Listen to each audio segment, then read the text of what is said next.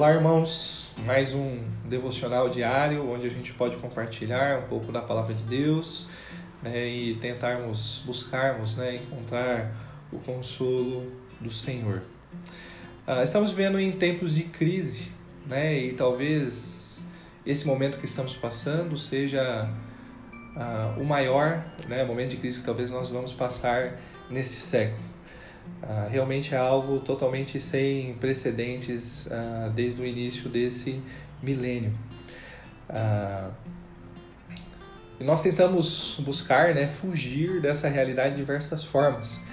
Né? Diversas vezes a gente encontra piadinhas, são memes que a gente compartilha na internet.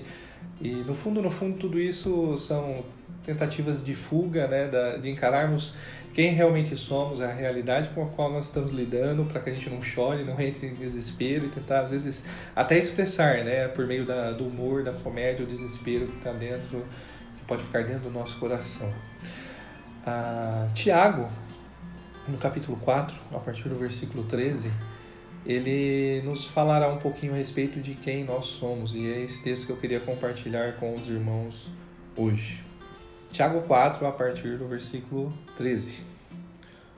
Ouçam agora vocês que dizem: Hoje e amanhã iremos para esta ou aquela cidade, passaremos um ano ali, faremos negócios e ganharemos dinheiro. Vocês nem sabem o que lhes acontecerá amanhã, que é a sua vida. Vocês são como a neblina que aparece por um pouco de tempo e depois se dissipa. Ao invés disso, deveriam dizer: Se o Senhor quiser, viveremos e faremos isto ou aquilo. O século XX, né, a partir do século XX, a tecnologia, a ciência se desenvolveu de uma forma que trouxe ah, uma falsa sensação de independência e autossuficiência para os nossos corações. A crise que nós estamos passando nos dias de hoje, na verdade, nos serve como um grande espelho, onde somos colocados diante da nossa verdadeira miserabilidade, da nossa realidade, ah, onde um vírus é algo extremamente pequeno né, e aos nossos olhos invisível pode ceifar a nossa vida. Né? Nós realmente somos pessoas extremamente frágeis né, sob a maldição do pecado né, e a espera da, da morte, né, da punição que o pecado trouxe sobre o homem. Né? E aí então, nesse sentimento de autossuficiência, né, coração cheio de arrogância, a gente tenta ter o controle da nossa vida, tenta criar expectativas, né, planos, sem levar em consideração aquilo que Deus quer ou que Deus ah, para onde Deus está levando toda essa história. E diante desse texto, uma das reflexões que a gente pode fazer é que Deus, ele é criador, nós somos criaturas, né? Deus, ele é eterno e a gente não sabe uh, nem o dia de amanhã, né? Deus está escrevendo a história.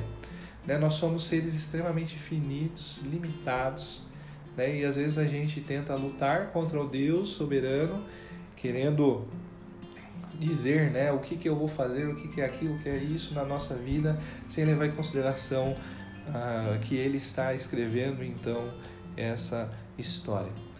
Talvez um, uma das grandes oportunidades que a gente vai ter, né, que nós teremos por esses próximos dias, uh, é a oportunidade de a gente dobrar o nosso joelho em contrição né, e orarmos: sonda-me, Senhor, né, sonda-me meu coração, mostra-me se no meu coração tem algum caminho mal, né, e realmente buscarmos o arrependimento. Né, é momento de fazer uma avaliação, né, uma autoavaliação onde é que nós ainda precisamos nos render a Deus, reconhecer que Ele é Senhor, que Ele é soberano sobre a nossa vida. E então, ah, com os nossos joelhos dobrados, clamar por misericórdia, clamar pelo perdão divino, né? então nos arrependermos e vivermos né, realmente debaixo da autoridade, do controle que o nosso Deus exerce sobre a história, né, principalmente né, e também né, sobre a história da minha própria vida. Né? E que nisso então nosso coração então se encha de alegria na certeza de que se confessarmos os nossos pecados, ele é fiel e justo para nos perdoar e nos purificar de toda a injustiça. Deus abençoe.